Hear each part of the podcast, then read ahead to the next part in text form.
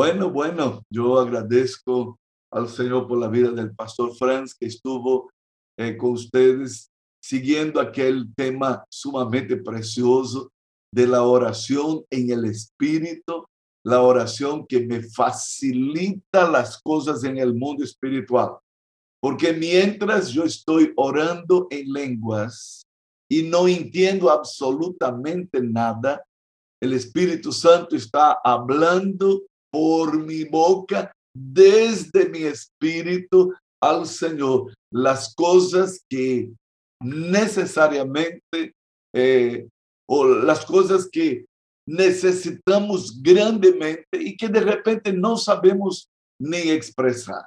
Tenemos un ayudador para nuestra vida de oración. Él nos ayuda en nuestra debilidad. Y una de las debilidades que tú y yo tenemos es que no sabemos qué pedir. No sabemos cómo hacerlo. Wow. Hoy yo quiero hablar algunas cosas, o queremos empezar hoy algunas cosas, acerca de la oración respondida. ¿Por qué Dios responde la oración?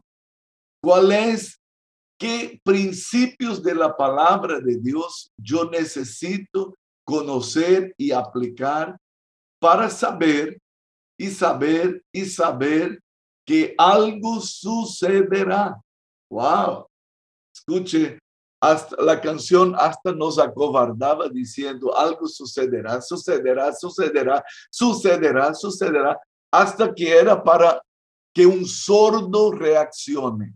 ¿Y qué sordo es este? Yo, tú, nosotros, que necesitamos delante de Dios saber y saber y saber que si nos acercamos a Él, como dice Hebreos 11, 6, algo va a pasar. Él se agrada del que se acerca a Él con fe y que este que va a su presencia tiene que saber y saber y saber que Dios es el galardonador de los que le buscan. Amén. Entonces, hoy queremos empezar siete pasos para la oración respondida. Y la verdad central de ese tema es que si nosotros extendemos nuestras manos para reivindicar delante de Dios aquel que necesitamos, vamos a establecer la realidad de Dios en nuestras vidas, su realidad, ¿no? Hay mucha gente atorada por su realidad, ¿verdad? Es muy común escuchar en medios cristianos que algunas personas dicen, no, hermanos, seamos realistas. En otras palabras, esta persona está atorada a su realidad. ¿Cuál es la realidad? Estoy internado. ¿Cuál es su realidad? Tengo un diagnóstico. ¿Cuál es su realidad? Tengo una deuda. ¿Cuál es nuestra realidad? Tenemos un problema en la justicia. ¿Cuál es la realidad? Es que mi esposo me está traicionando. Es que mi esposo se fue. Es que no sé dónde están mis hijos. ¿Cuál es nuestra realidad? Escuche, Dios quiere traer su realidad. Lo que yo sé, lo que tú sabes, lo que sabemos nosotros, muchas veces angustia, angustia trae desesperación, trae tristeza, trae dolor, trae miedo, trae cobardía, trae desistencia. El salmista nos dijo hoy, aunque un ejército acampe contra mí, no voy a temer. Aunque contra mí se desate una guerra, no voy a desmayar. Yo sé a quién estoy buscando, sé en quién creo. Y Dios quiere traer su realidad para nuestra vida especial. Cuidado, porque cuando decimos hay que ser realista, hay que poner los pies en, la tierra, hay que dejar de estar soñando. Estas declaraciones son propias de una persona que está viviendo a las expensas de lo que ve. Pero hemos aprendido en la palabra de Dios. Por fe andamos y no por vista. Aleluya. Por fe andamos y no por vista.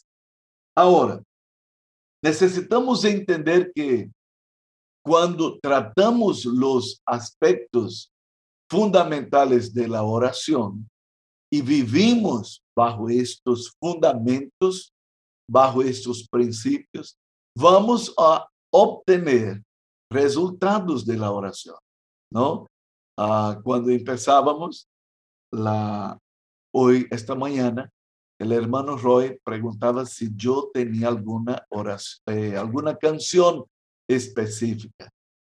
Y yo le dije, no, el Espíritu Santo está en el control y yo sé que Él va a usar tu vida para traer la canción en línea con lo que nosotros vamos a necesitar. Él no sabe, él no tiene, él no tenía idea de lo que yo había pensado para ministrar, pero hay una persona que está entre nosotros, con nosotros y en nosotros, y Él nos lleva en una sola dirección.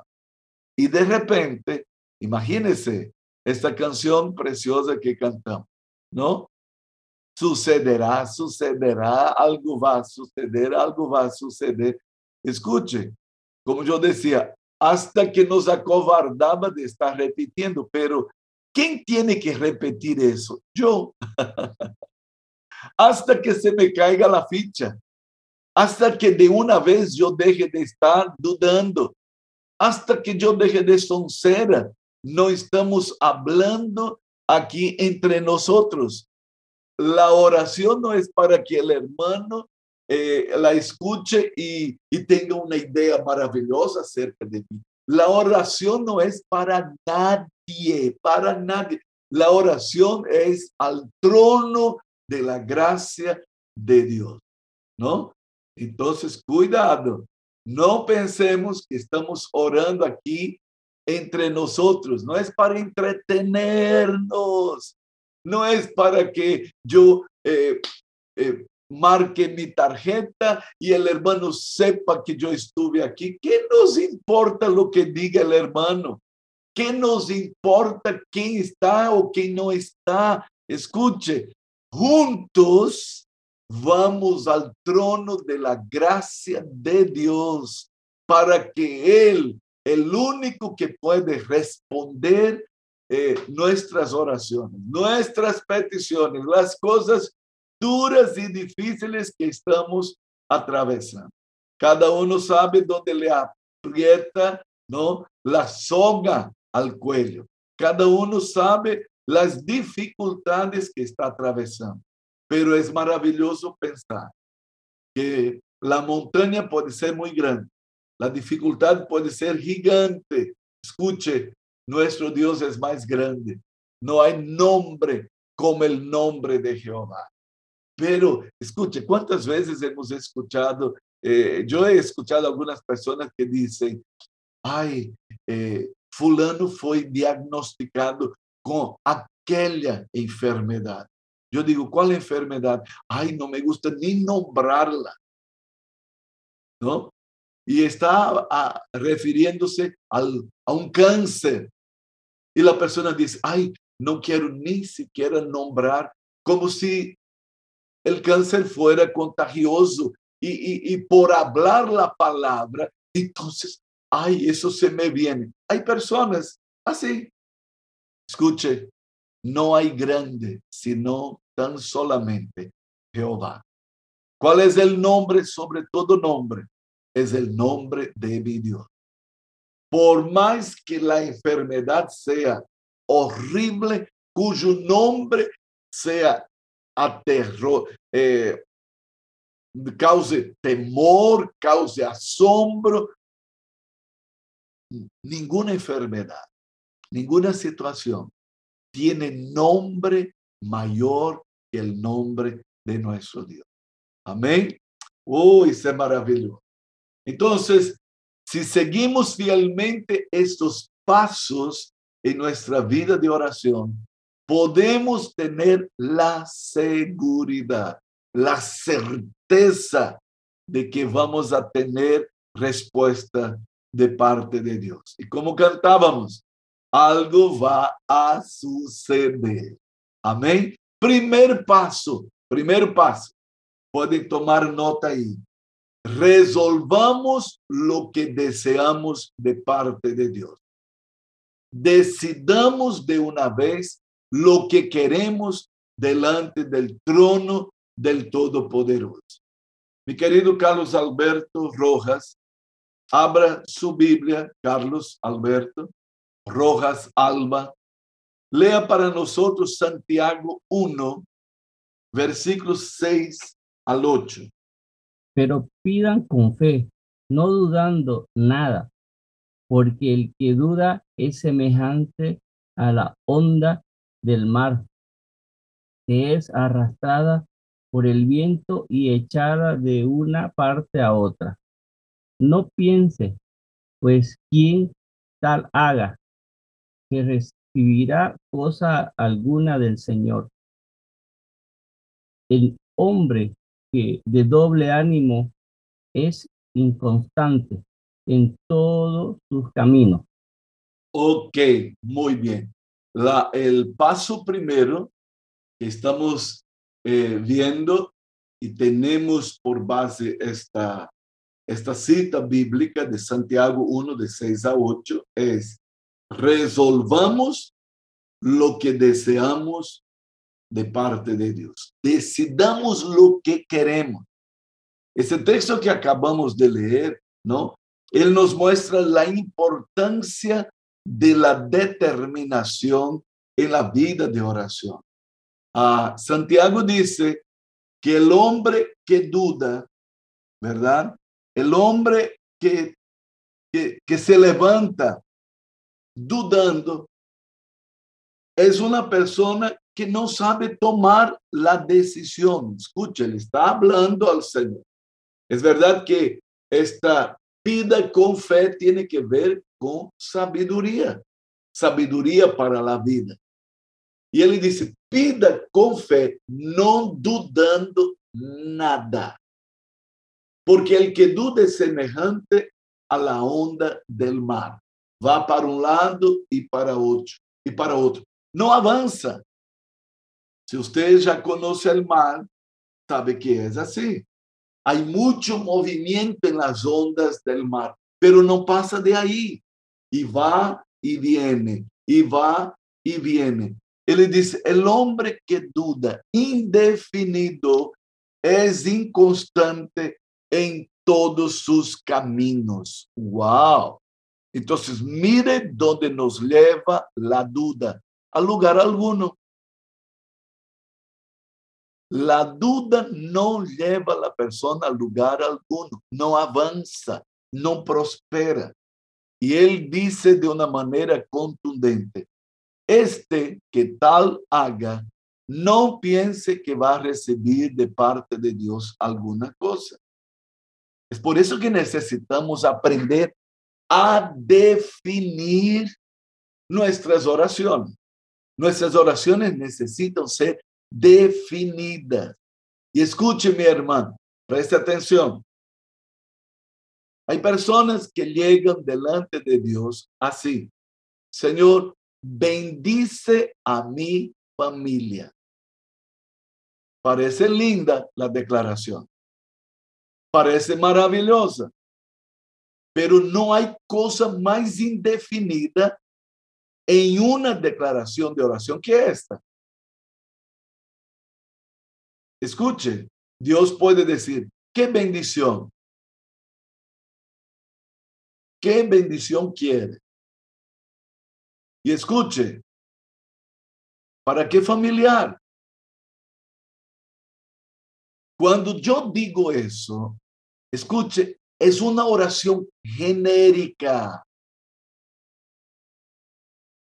Usted sabe que a veces nosotros damos por sentado que la cosa es tan lógica tão clara que, que não necessitamos explicitar.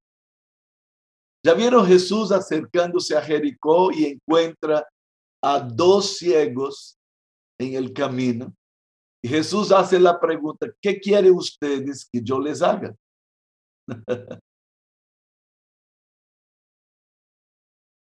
Quizás tú y yo, ¿no? Apresurados como somos, diríamos, pero Señor, ¿qué va a querer? ¿Qué van a querer estos dos ciegos? Está en la cara.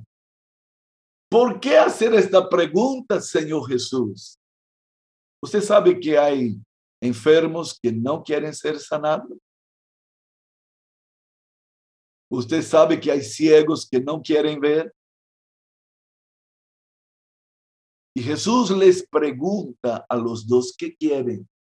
Los dos responden directamente, queremos ver. Queremos ver. Primera cosa, tenemos que aprender a definir nuestro deseo. Escucha, hermanos, teníamos la costumbre en la iglesia donde yo fui pastor en Brasil, en los cultos de oración nosotros teníamos una meditación pequeña y luego nos organizábamos. Es bueno que yo recalque esta palabra, porque la palabra que yo usaba antes y que yo había aprendido de pastores de, en el seminario era la palabra dividir. Decíamos assim: vamos dividir-nos em grupos de oração.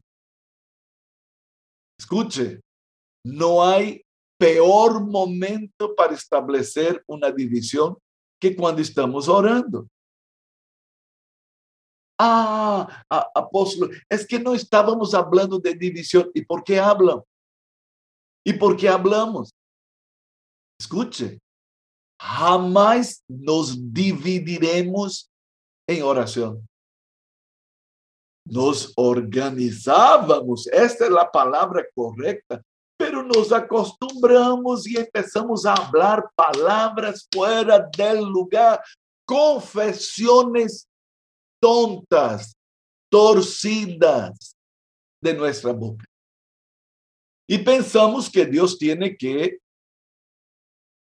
eh, descifrar nuestro pensamiento, mientras aquí nosotros hacemos proclamaciones equivocadas. Entonces, estábamos organizados en oración y en el grupo que me tocaba estar, yo llegaba y decía, a ver cuáles son los pedidos, ¿qué oramos? Escucha, hermanos, yo no escuché una vez, dos veces o tres veces.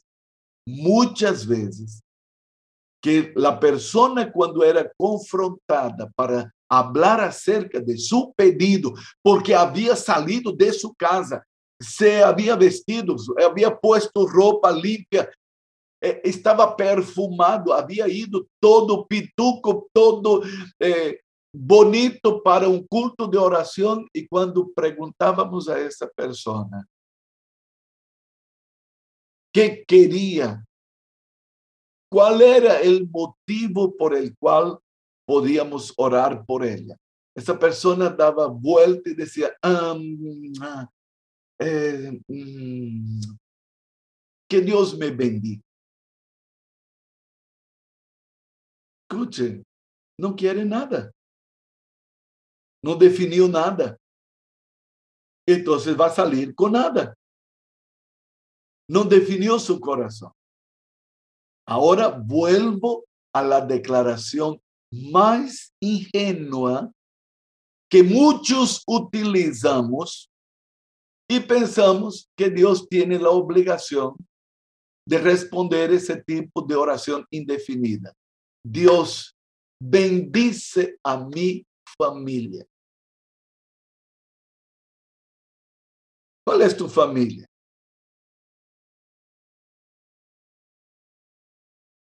La palabra oikos en griego es casa.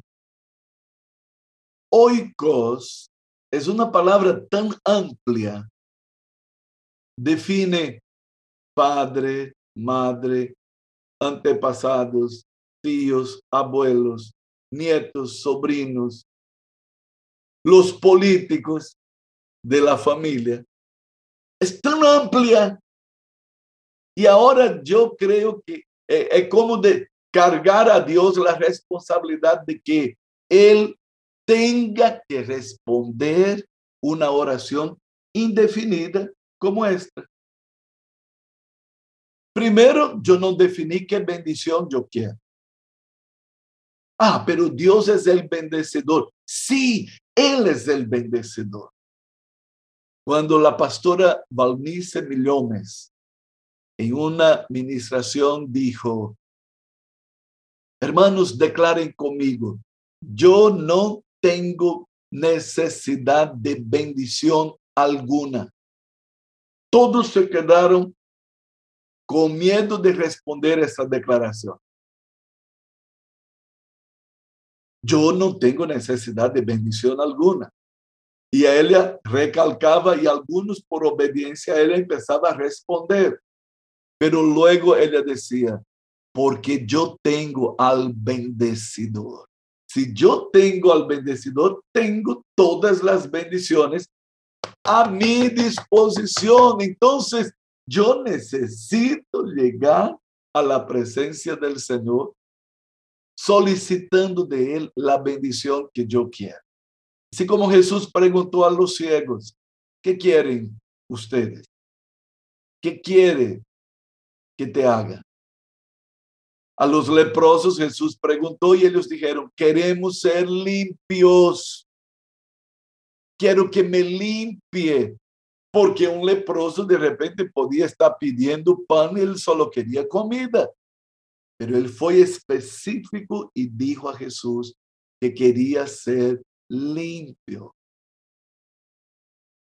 Cuando Jesús le entró en la casa de Pedro, encontró aquella casa con una necesidad específica. La suegra estaba de cama con fiebre.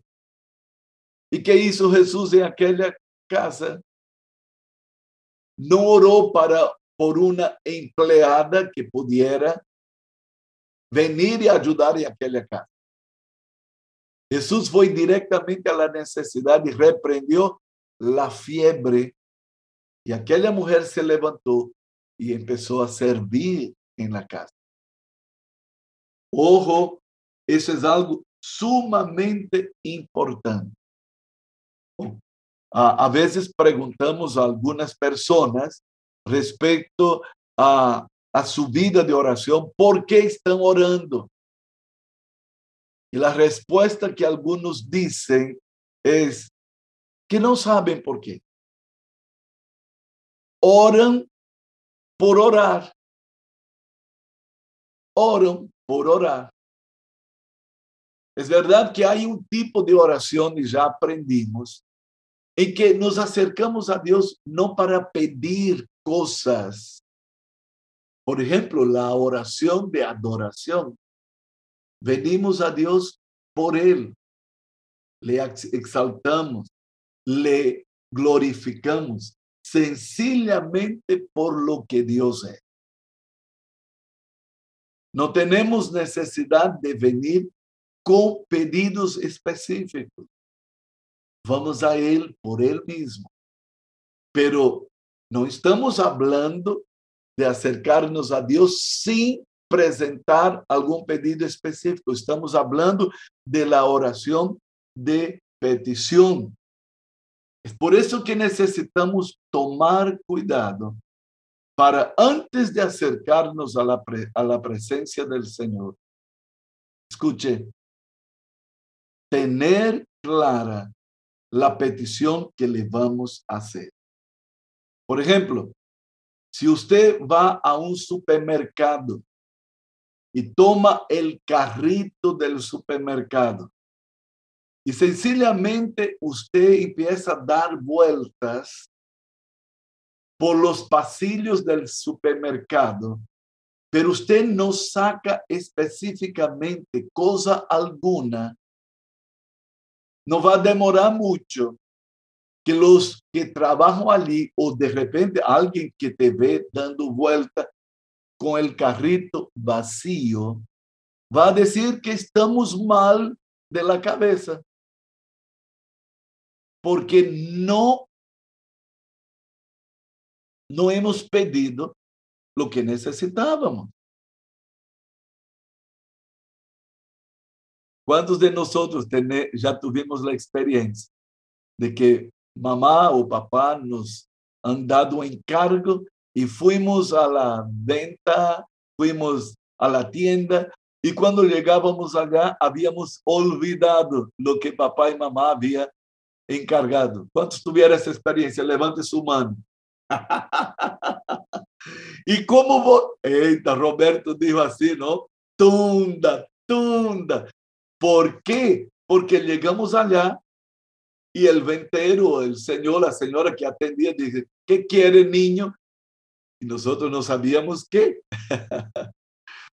eh, vaya, che. Y él y decía, ay, voy a preguntar a papá, voy a preguntar a mamá lo que él me pidió. Él no pudo atender mi oración, mi pedido.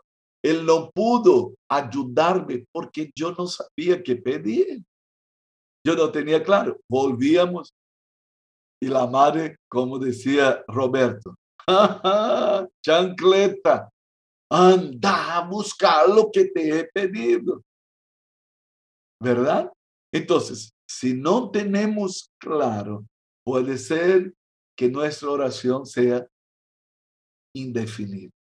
Pero si mandamos a nuestros niños y ellos van directamente a la tienda, al mercado y traen específicamente lo que le hemos pedido, el resultado será que vamos a tener. Él va a tener éxito. Y es aquí que hay algo importante para decir.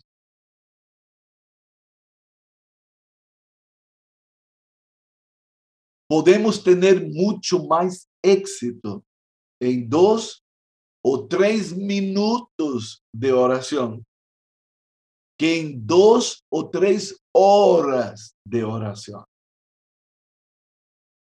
Eso es clave. Podemos tener éxito, ¿no? Uh, un hermano holandés que se transformó en el contrabandista de Dios. Él llevaba Biblias, Nuevos Testamentos y folletos para los países comunistas, ¿no?